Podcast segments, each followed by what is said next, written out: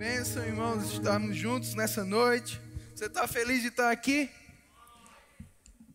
Pareceu muito não, vou te dar uma nova chance. Você está feliz de estar aqui? Amém. Eu também. Que coisa boa. Que tema maravilhoso, né? Vocês estão abordando, fundamentados para os últimos dias. Glória a Deus. Queria começar lendo com você a epístola de Judas. E esse não é o Iscariotes, fica tranquilo.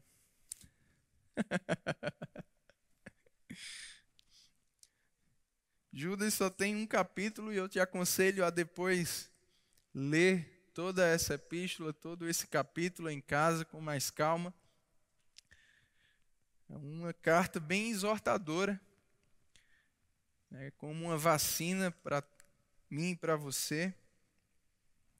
Lá no final, a gente vai voltar para alguns versículos anteriores depois, mas basicamente Judas ele estava prevenindo a igreja acerca de algumas pessoas que estariam se levantando até mesmo dentro da própria igreja, fazendo o que ele chamou de transformar a graça de Deus em libertinagem. Você viver sem limites. Temos uma liberdade, mas essa liberdade não pode se transformar em uma libertinagem. Porque essa liberdade que nós temos, ela tem um limite. A Bíblia fala sobre a lei do amor, a lei perfeita. Tiago fala sobre ela. Amém, irmãos? Amém? Em Gálatas, Paulo fala para a gente não usar dessa liberdade para dar ocasião à carne mas antes nos tornar servos uns dos outros pelo amor. E Judas ele vem falando exatamente de pessoas que estavam vivendo em libertinagem, até mesmo dentro da igreja, e essas pessoas se levantavam na igreja, muitas vezes até mesmo para falar contra a igreja. E lá no versículo 17 ele diz assim: Vós, porém, amados, lembrai-vos das palavras anteriormente proferidas pelos apóstolos de nosso Senhor Jesus Cristo, os quais vos diziam: no último tempo, nós estamos falando sobre esse último tempo, os últimos dias, e como você já tem ouvido esses dois meses aqui na igreja, em nossos cultos, e ouviu muito bem sábado passado também, estamos nos últimos dias. Você tem certeza disso? Amém. Você tendo certeza ou não, é verdade. no último tempo haverá escarnecedores. Essa palavra escarnecedor são zombadores, pessoas que não medem palavras para falar, seja do que for ou seja de quem for. Haverá escarnecedores, andando segundo as suas ímpias paixões. São estes os que promovem divisões, sensuais, que não têm o Espírito. Eu quero ler esses dois versículos como está na Bíblia NVT. Diz assim: Amados, lembrem-se do que vos previram os apóstolos do Senhor Jesus Cristo. Eles lhes disseram que nos últimos tempos haveria zombadores, cujo propósito na vida é satisfazer os seus desejos perversos. Eles provocam divisões entre vocês seguindo os seus instintos naturais, pois não tem neles o Espírito. Voltando para Almeida, revista atualizada, verso 20, ele diz: Vós, porém, amados, edificando-vos na vossa fé santíssima, orando no Espírito Santo, guardai-vos no amor de Deus. Diga, guardai-vos esperando a misericórdia de nosso Senhor Jesus Cristo para a vida eterna. E compadecei-vos de alguns que estão na dúvida, salvai-os, arrebatando-os do fogo. Quanto a outros, sede também compassivos em temor, detestando até a roupa contaminada pela carne. Na versão NVT, o verso 23 diz assim: Resgatem outros tirando-os das chamas do julgamento. De outros ainda tenham misericórdia, mas façam isso com grande cautela, odiando os pecados que contaminam a vida deles. Então, aqui está uma grande preservação, uma grande exortação, uma grande vacina para mim e para você nesses últimos dias. Judas disse: vão ter pessoas, essas pessoas são escarnecedoras. Essas pessoas que vivem em libertinagem ou estão dando lugar a essa influência em suas vidas, e ele fala de algumas pessoas até mesmo na igreja. A gente vai voltar para alguns versículos anteriores que falam justamente sobre esse falar desordenadamente, falar do que não entende, falar de autoridade, falar de quem quer que seja. E ele diz: olha, não sejam como essas pessoas. Porque esse tipo de coisa vai produzir divisão em vosso meio. Guardai-vos no amor de Deus. Amém? O amor de Deus, o amor do tipo de Deus é o que vai nos guardar dessa influência dos últimos dias. Amém, irmãos? Viver esse amor, andar nesse amor. Agora, além de ele nos mandar nos guardar, ele também nos mandou ter compaixão de alguns. É interessante porque ele não disse tenha compaixão de todos.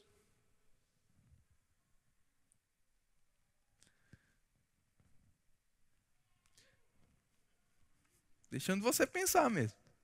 Judas disse: tenha compaixão de alguns que estão na dúvida. Guarda isso estão em cima do muro, estão na dúvida. E ele disse: salvai-os, como que tirando, arrebatando do fogo, eles estão prestes a ir, mesmo estando em dúvida, eles não estão decididos a, a viver no erro, eles ainda estão em dúvida. Mas mesmo em dúvida, eles estão indo para o fogo. Isso me lembra uma história que eu vi certa vez de alguém que estava em cima do muro e ele vendo os anjos dizendo: Vem, vem para cá, vem para o lado de Deus, Jesus morreu por você. Vem para cá. E quando ele olhou para o outro lado, estava o diabo lá olhando para ele, bem caladinho. Virou e os anjos: Vem, desce, vem para o lado de Deus.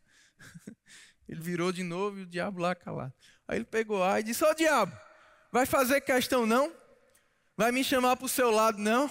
Ele disse: Não, o muro é meu.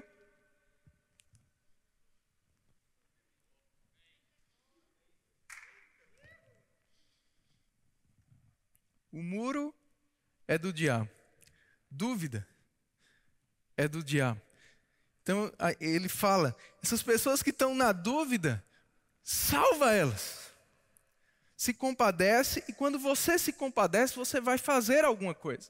Porque a compaixão do tipo de Deus, a compaixão do amor de Deus é diferente da compaixão humana.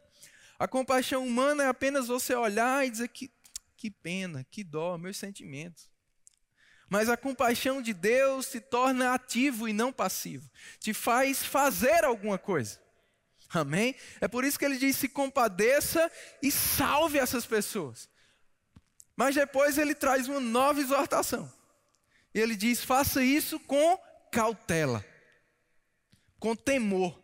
O que é temor? É você ter reverência ao Senhor. É você ter em você o mesmo sentimento que Deus tem. Você ama o que Deus ama, você odeia o que Deus odeia. E você tem essa reverência, essa devoção de querer agradar a Deus, saber que Deus está te vendo, que Deus conhece o teu coração, que não se esconde nada de Deus, que não se engana a Deus. Amém? Isso é temor a Deus. Amém? E ele diz: faça isso com temor. Por quê?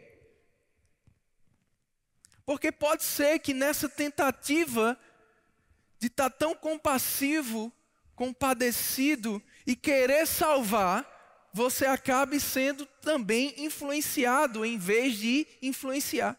É por isso que ele diz: faça com temor. Na NVT nós lemos com cautela. Que cautela, que temor é esse? Ele diz: odiando até mesmo as roupas contaminadas pela carne. Eu gosto como está na NVT, odiando a prática deles. Você ama as pessoas, mas você não ama o que elas fazem. E é justamente sobre isso que eu quero falar com você, porque se guardar no amor de Deus é isso. É se guardar amando o que Deus ama. E Deus ama pessoas. Não há nenhuma pessoa na face da terra que Deus não ame. E por melhor que seja alguém, ou pior que seja alguém, Deus ama do mesmo jeito, na mesma medida. Deus não tem preferidos. O amor dele é incondicional. O amor dele é igual para todo mundo. Amém? Deus amou o mundo de tal maneira que deu o seu único filho para que todo, qualquer um, que nele crê, não pereça, mas tenha a vida eterna. Amém? O amor de Deus está disponível para todas as pessoas. E quando a gente anda, ou quando a gente se guarda nesse amor, a gente vai amar todas as pessoas. Amém, irmãos? Aleluia! Amar todas as pessoas. Agora, amar todas as pessoas é diferente de amar o que as pessoas fazem. Amém? E é esse cuidado, essa linha tênue que Judas está trazendo como vacina, como exortação para a igreja dos últimos dias, para mim e para você. A introdução foi boa? Amém? Você está entendendo? Então vamos lá para Mateus capítulo 5.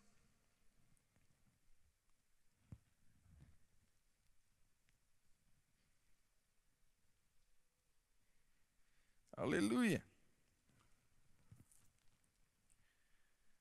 Verso 14.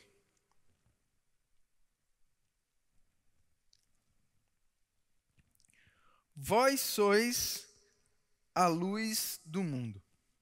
Não se pode esconder a cidade edificada sobre um monte, nem se acende uma candeia para colocá-la debaixo do alqueire, mas no velador, e alumia todos os que se encontram na casa.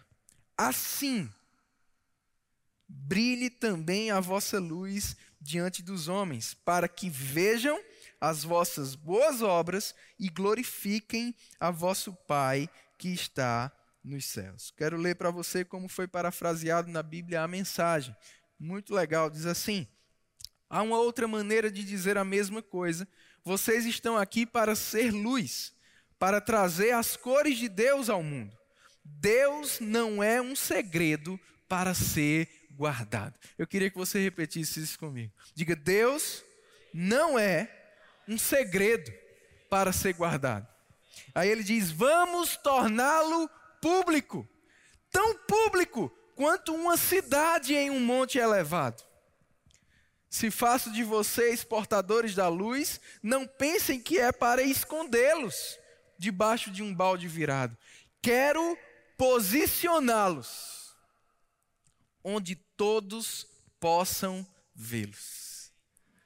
Oh, aleluia! Deus está falando com você nessa noite, meu irmão. Ele quer te posicionar onde todos possam te ver. Aleluia! Ele te chamou para ser cabeça e não cauda. Ei, Deus quer te dar um lugar de destaque aonde você está, naquilo que você faz.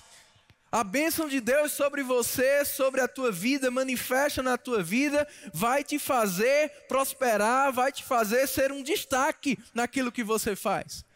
Daniel, quando ele decidiu firmemente não se contaminar e ficou lá com água e legume por dez dias, diz que ele ficou dez vezes mais sábio do que todos os outros. Dez dias, dez vezes mais sábio. Eu disse, Senhor, tem alguma coisa aqui. E o Espírito Santo me ensinou. Ele disse, ah, o resultado que você tem é diretamente proporcional à entrega que você dá. Quanto mais você se entrega, quanto mais você se consagra, mais resultado você vai ter com Deus, meu irmão. Dez dias, dez vezes mais sábio do que todos os outros. Não é água e legume que deixa alguém sábio, meu irmão.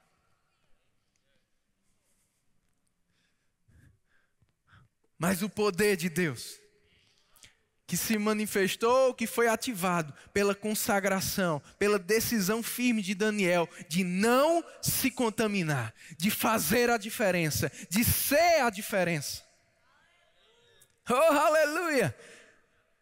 Salmo 126 diz: Quando o Senhor restaurou a nossa sorte, a nossa boca se encheu de riso, a nossa língua de júbilo, entre as nações se diziam. Senhor tem feito grandes coisas por eles. Ei, hey, vamos falar de você. Vamos falar de você. Vamos falar do que Deus está fazendo na tua vida, meu irmão. Deus quer te levantar, te posicionar como um referencial dele nessa terra. Amém? Aleluia. Ele nos deu o ministério da reconciliação e ele nos fez embaixadores, representantes dele aqui. E um dos significados dessa palavra embaixador é porta-voz. É por isso que Paulo disse: é como se Deus exortasse por nosso intermédio. Ei, você é um porta-voz de Deus. Deus te chamou para falar através de você. Jesus disse: Nós somos a luz do mundo. Nós não somos chamados para brilhar escondido, porque brilhar escondido não adianta. Mas é necessário estar em um lugar alto. E o que eu mais gosto é que ele disse que será colocado. Então, o meu trabalho, o seu trabalho, muitas vezes não é estar tá se colocando à vista de outros, mas é brilhar. Agora, uma coisa certa, meu irmão: se você decidir brilhar, mesmo que você não queira, Deus vai te colocar em evidência. Em algum lugar, diante de, de pessoas, Deus vai te dar oportunidades, diariamente, de ser esse porta-voz. Agora, Deus você precisa pegar, essa é a mensagem da noite. Deus só vai posicionar quem se posicionar. Se posicionar em quê? Em brilhar. Se você decidir como Daniel decidiu, não se contaminar e ser a diferença, ser uma voz diferente, falar diferente, fazer diferente, você está pronto para ser posicionado, porque você já se posicionou. Aleluia! Aleluia! Não se esconde. Ele diz: Deus não é um segredo para ser guardado. Ei, não existe crente 007, agente secreto. Até mesmo pessoas que precisam estar né, um pouco cautelosas em países onde é proibido pregar o evangelho, mesmo assim elas pregam. Ou elas estão lá para pregar. Mesmo que de maneira mais discreta. Agora, quanto mais eu e você que vivemos em um país livre, em um estado laico, em que é possível a gente falar do que a gente crê abertamente. Ei, não podemos nos calar, temos que ter aquela disposição que os apóstolos tiveram em Atos 5, que, mesmo sendo proibido, eles disseram: não podemos deixar de falar do que temos visto e ouvido. Você não pode deixar de falar. Sabe, irmãos, na entrada triunfal de Jesus em Jerusalém, aquela zoada, o povo glorificando a Jesus. E aí alguns religiosos chegaram e disseram, Jesus, para que tudo isso? Manda esse povo baixar o facho, né? Jesus respondeu da seguinte forma: Se eles se calarem, as pedras clamarão. Eu não sei você, mas quando eu lia isso antes, eu pensava, né? Se o povo ficar lá, as pedras vão começar a pregar. Aí, né? mas Jesus não estava falando disso. Jesus estava falando sobre aquelas pedras de Jerusalém. Jesus estava falando sobre cumprimentos de profecias. Em outras palavras, Jesus estava dizendo: olha, se vocês, se eles, ninguém falar aqui, mesmo assim o que foi profetizado vai se cumprir. É melhor vocês ouvirem logo eles anunciando que eu sou o Messias e acreditar, do que vocês só verem as coisas acontecendo e pode ser tarde demais. Sabe que aconteceu? Não ficou pedra sobre pedra. Mas não, nem por isso aquele povo deixou de anunciar. E isso serve de lição para mim e para você. Porque o que está profetizado para os últimos dias vai se cumprir. Eu e você, calado ou falando, vai se cumprir. Agora, nós temos a missão de falar. Ide, indo por todo mundo, pregue o evangelho a toda criatura. Paulo disse: Ai de mim se eu não pregar o evangelho. Somos chamados para ser luz, para brilhar, não escondido, não secreto, não omisso. E é sobre essa palavra omissão que eu quero te falar. A mensagem está começando agora, mas fica tranquilo que vai ser bem curtinho. Omissão significa faltar com a missão. Esse prefixo O é justamente a falta, a ausência da missão. Omitir, o dicionário em português, significa deixar de fazer ou de dizer o que deveria ser feito ou dito. Esconder, e o significado que eu quero me apegar com você de omissão é não se posicionar publicamente sobre o que se acredita. Você pode repetir comigo, diga omissão é não se posicionar publicamente sobre o que se acredita. Deus não é um segredo para ser guardado. Vamos torná-lo público.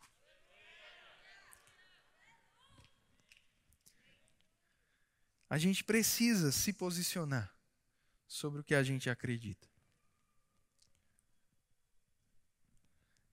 Isso me lembra de Elias desafiando os profetas de Baal. Sabe, irmãos, teve muito tempo que adolescentes e jovens cristãos eram desafiados em escolas, em faculdades. Mas graças a Deus que isso está mudando. Que a gente está caindo a ficha que não é a gente que é desafiado, é a gente que desafia. Não foram os profetas de Baal que desafiaram Elias. Foi Elias que desafiou eles. Quem é que você está desafiando?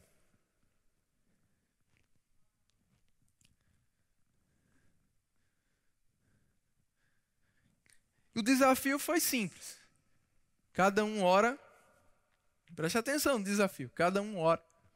E o Deus que responder primeiro, com fogo, ganhou. Ok? O desafio não era o Deus que responder, é o Deus que responder primeiro. Certo? Aí o que Elias fez? Pode começar. Porque o justo era ser pelo menos ao mesmo tempo, né? Quem for mais rápido é o, é o Deus real. Né? Mas Elias tinha tanta convicção do que ele acreditava, de que o dele era verdadeiro e o outro nem existia, que ele disse: começa aí. E eles começaram, e o tempo foi passando, e Elias começou a soltar a graça. Mais alto, que pode ser que ele não está ouvindo bem. Ei, não é o mundo que solta graça com crente. É crente que tem que começar a soltar graça com o mundo.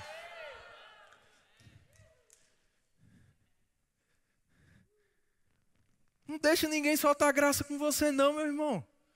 É o santinho, é não sei o quê. Você é que tem que soltar graça. Ei, pecador. Viciado.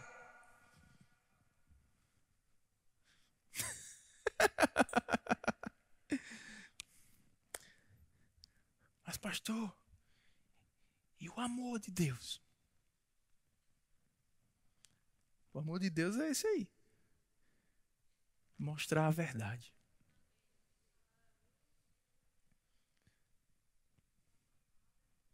O amor fala a verdade.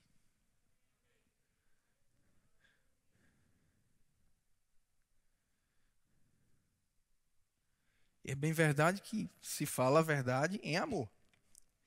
Mas tem muita gente cuidadoso demais em falar a verdade em amor, que está só querendo falar em amor, sem querer falar a verdade.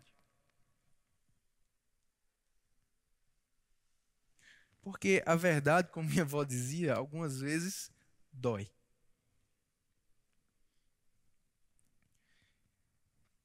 Eu gosto de Provérbios 27, 5, que diz: Melhor é a repreensão franca do que o amor omisso, encoberto. Leais são as feridas feitas pelo que ama. Olha que coisa, quem ama pode causar ferida. Sou eu que estou dizendo, não, está na Bíblia. Salomão, cheio da sabedoria de Deus, disse isso. Leais, fiéis, são as feridas feitas pelo que ama. Possa ser que o amor, alguns momentos, cause feridas.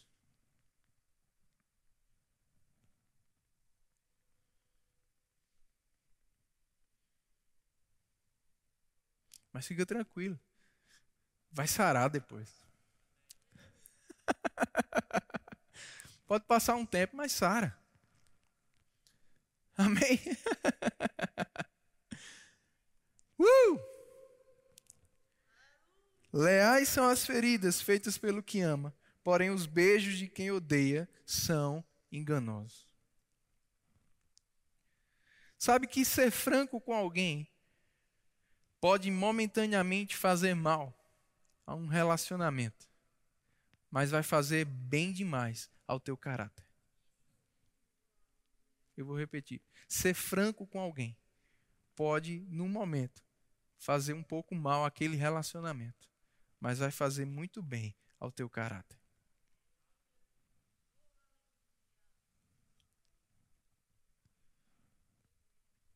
Você não pode se omitir. E um dos significados de omissão, nós já vimos, é não se posicionar.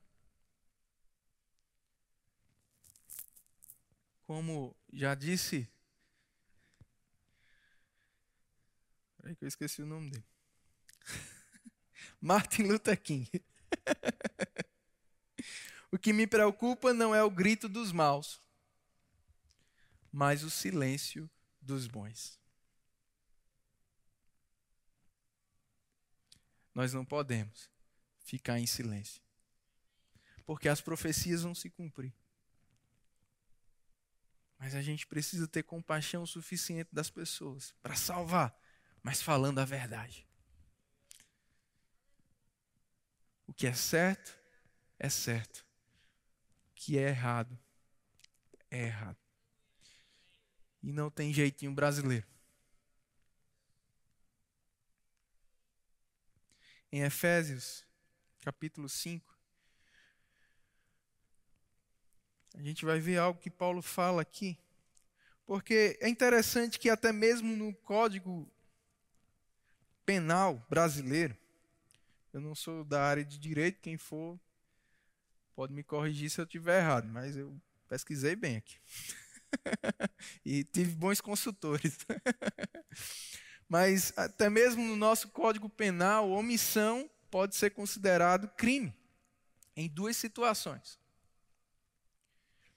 Uma delas, artigo 14, quando você tinha a condição de evitar que aquilo acontecesse, e você se omitiu. Você sabia de informações que poderiam evitar que aquilo acontecesse e você se omitiu. Você pode ser considerado cúmplice. Você poderia ter denunciado e você não denunciou.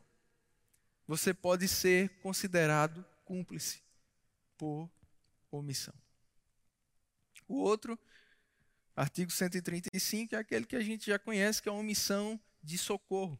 Você não prestar socorro. Isso me lembra muito da parábola do bom samaritano. Né? Aquele levita e aquele sacerdote passaram de largo, pensando de maneira egoísta na sua caminhada. Mas Jesus ensinou que o amor do tipo de Deus nos faz parar e ajudar, socorrer, tratar, pagar a conta. Amém, irmãos? Mas eu quero me fixar no primeiro. A omissão que te faz ou pode te fazer cúmplice. E é sobre isso que Paulo falou aqui em Efésios, capítulo 5.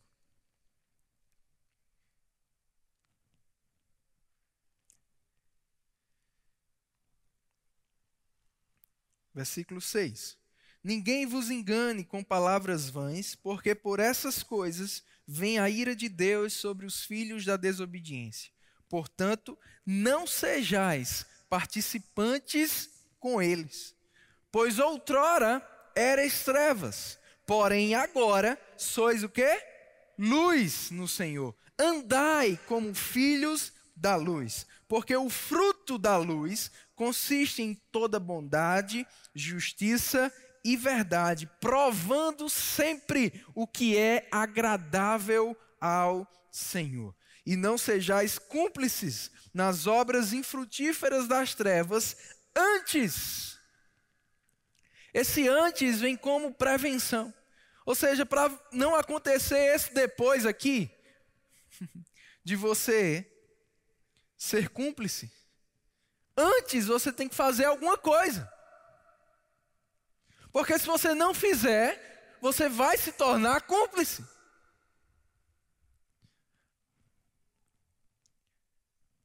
O que é que eu tenho que fazer? Reprovar. Porque o que eles fazem em oculto, o só referir é vergonha. Ah, pastor, mas eu não faço nada. Quem faz são eles. Mas se você não reprova, você é cúmplice. Se você não diz para eles que o que eles estão fazendo vai acabar com eles, você é cúmplice. Se você não deixa claro para eles que aquilo é errado, que você não concorda com aquilo, que aquilo não agrada a Deus, que aquilo não vai ter um resultado bom. Pode ter um resultado bom momentaneamente, mas não vai ter um resultado bom eternamente. Você é cúmplice. Ele diz: não seja participante com eles. Não seja cúmplice. Você precisa se posicionar. João 12, 42, abre lá.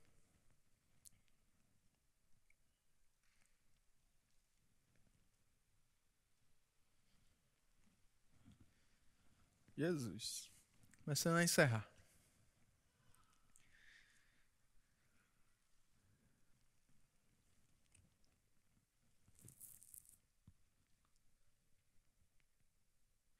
Diz assim, João 12, 42. Contudo, muitos dentre as próprias autoridades creram nele, mas por causa dos fariseus não o confessavam, para não serem expulsos da sinagoga. E João define o que eles fizeram como amaram mais a glória dos homens do que a glória de Deus. Possa ser que quando você se posicione, você seja expulso de algumas coisas. Você seja expulso de alguns grupos. De algumas casas.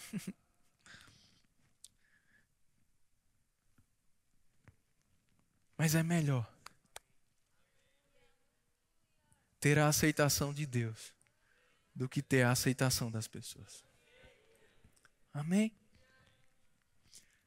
Agora eu quero finalizar com você falando do que eu falo bem nesse livro. Se você ainda não leu, eu quero te indicar, não só porque fui eu que escrevi, mas porque eu sei quem me inspirou a escrever. Amém? Deus curte, eu compartilho, aplicando princípios bíblicos nas mídias sociais. As mídias sociais são ambientes que todos nós estamos inseridos todos os dias. E é também um ambiente onde nós temos que nos posicionar posicionar publicamente sobre o que nós acreditamos. E esse posicionamento, muitas vezes, é você deixar de seguir algumas coisas ou algumas pessoas, não curtir algumas coisas e não curtir algumas pessoas. Amém? Amém, irmãos? Agora, esse posicionamento também precisa ser um posicionamento sábio. Amém? E para isso, para falar sobre isso, eu quero ler com você o meu último texto, está lá em Tiago 3.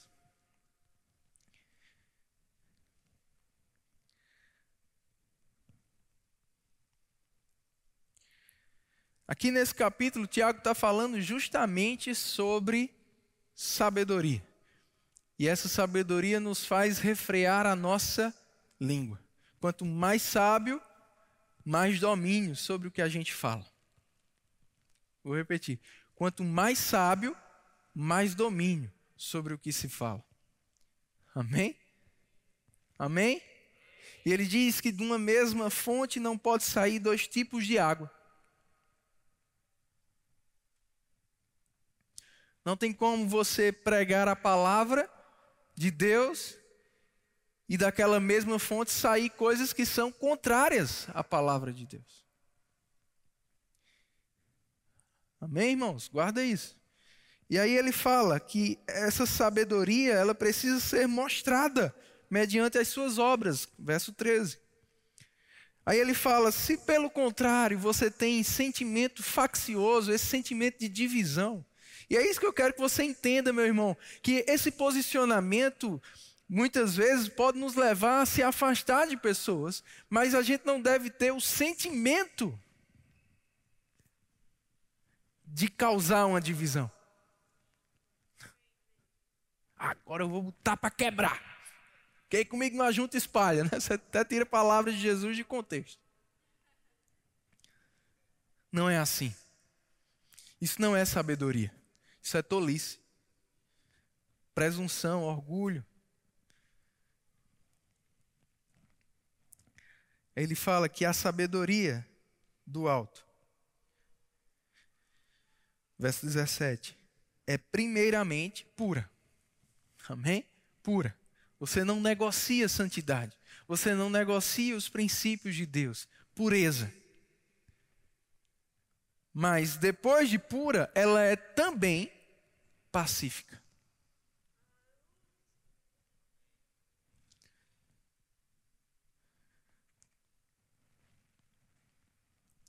Indulgente, tratável, não é de qualquer jeito. Amém, irmãos? Tratável, plena de misericórdia, é querendo sempre perdoar, é querendo sempre aceitar, ajudar. Amém? Bons frutos, imparcial e sem fingimento.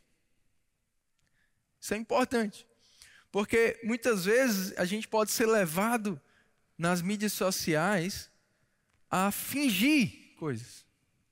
Eu quero te mostrar um primeiro vídeo aí. Se estiver no ponto.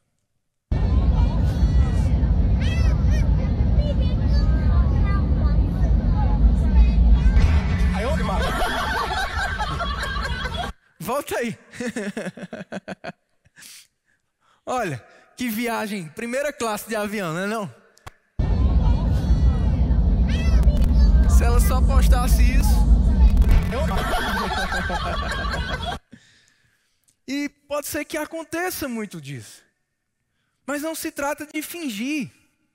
Eu não estou te chamando para fingir, eu estou te chamando para ser e tornar público o que você é. Amém, irmãos? Então, antes de tornar público, seja. Tem muita gente preocupada demais com as curtidas dos seguidores e sem temor com a aprovação de Deus. É melhor você ter a aprovação de Deus antes de ter as curtidas. Amém, irmãos? Sem fingimento. Agora é pacífica. Essa sabedoria te faz conquistar as pessoas. Amém? Que, querer muitas vezes, que as pessoas quererem te ouvir e não ser aquele que chega e isso aí, amor. Agora, claro que com o tempo, quanto mais você vai falar, talvez coisas que elas não vão gostar de ouvir, se elas continuarem sem gostar de ouvir, elas mesmas vão se afastar de você. E você mesmo vai se posicionar dizendo, ó, perto de mim isso aqui não. Então, se elas quiserem continuar naquilo, elas vão saber que perto de você não. Agora, possa ser que elas queiram se livrar daquilo. E você possa, como nós lemos no início, salvá-las. É por isso que você precisa ser pacífico. Porque olha o verso seguinte: é em paz que se semeia o fruto da justiça para os que promovem a paz. Na Bíblia NVT diz assim: Aqueles que são pacificadores plantarão sementes de paz e ajuntarão uma colheita de justiça. Como a gente é reconciliador, Deus nos deu o ministério da reconciliação. Como a gente vai reconciliar pessoas com Deus se a gente não consegue nem conciliar as pessoas com a gente? É em paz que se semeia o fruto da justiça. Então, a gente precisa ser pacificador. Jesus disse em Mateus 5:8, bem 5:9, bem-aventurados os pacificadores, eles serão chamados filhos de Deus. Uma coisa é você sair por aí dizendo que é filho de Deus, outra coisa é as pessoas olharem para você e dizer: "Esse é filho de Deus". E filho de Deus é pacificador. Minha avó dizia: quando um não quer, dois não brigam. Então, vai dar briga. Vou orar por você, fica tranquilo, mas eu não vou brigar com você. E infelizmente acontece muito nas mídias sociais, é que as pessoas, por essa boa intenção de se posicionar, acaba brigando com os outros. Porque a internet faz com que a gente fique muito corajoso. E é aí que entra o segundo vídeo e o último que eu quero encerrar com ele.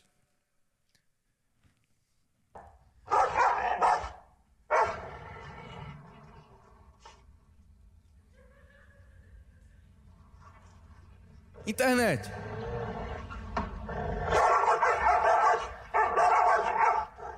Pessoalmente. Tem muita gente assim ou não? Nem falando de briga, né? Vamos falar de namoro.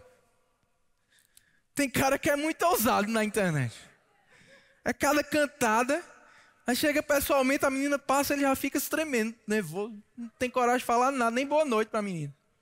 Não é assim? Internet deixa a gente corajoso. Agora, cuidado para essa coragem não estar tá te fazendo pecar. Irai-vos, mas não pequeis. Pessoas têm que ser amadas.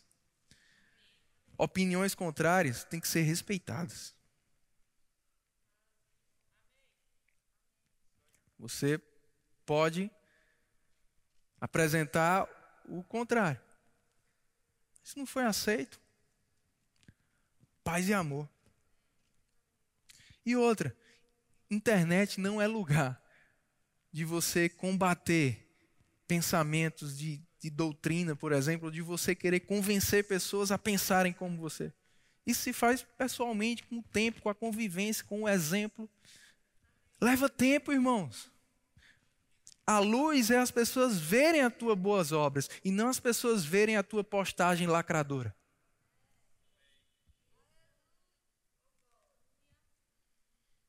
Amém, irmãos? Eu quero encerrar.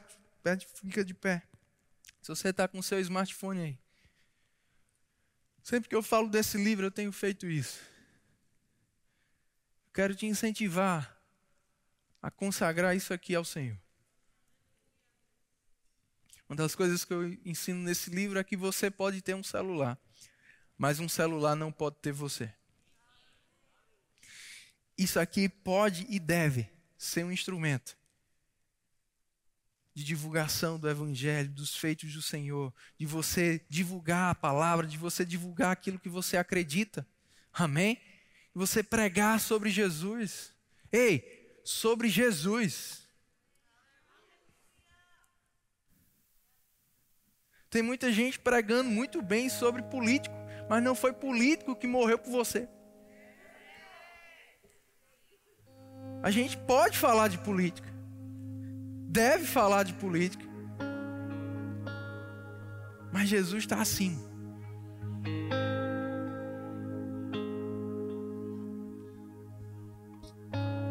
Valores de Deus acima.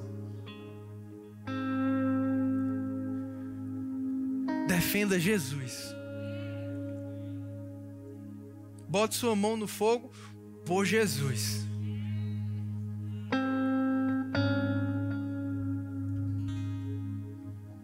Amém? Que isso aqui não seja um instrumento para o pecado.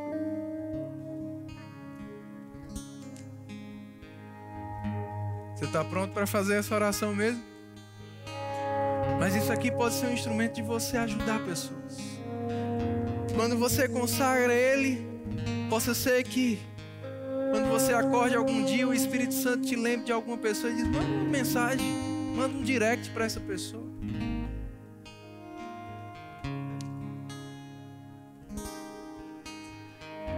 E ali o Espírito Santo te inspire. Ou então, vai lá, vê o que essa pessoa postou, comenta algo. O Espírito Santo te inspire a alcançar pessoas, a trazer pessoas para perto.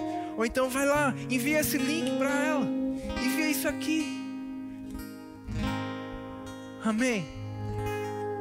Senhor, nós nos consagramos a Ti, primeiramente. Não queremos ser omissos. Queremos nos posicionar publicamente sobre o que acreditamos, sobre o Senhor, sobre a Tua palavra, sobre a Tua santidade. E queremos tornar público aquilo que somos. Em nome de Jesus. Nos ajuda a ser. E então depois nos ajuda a divulgar isso. E nós consagramos esse aparelho ao Senhor. Que seja um instrumento de santidade. Que seja um instrumento de evangelização. Que seja um instrumento de edificação para nós e para outros. Em nome de Jesus. Decidimos firmemente não nos contaminar com as finas iguarias desse mundo. Queremos amar o que você ama, odiar o que você odeia. Você ama pessoas, você odeia o pecado. Nos ajuda, Pai, a ser como o Senhor, a ver como o Senhor, a falar como o Senhor. Que possamos ser teus porta-vozes, cheios de sabedoria e graça que o Senhor nos abra porta à palavra. E que a nossa palavra seja temperada com sal. Para sabermos como responder a cada um. E ser uma bênção para todas as pessoas, pessoalmente e também na internet. Em nome de Jesus. Amém.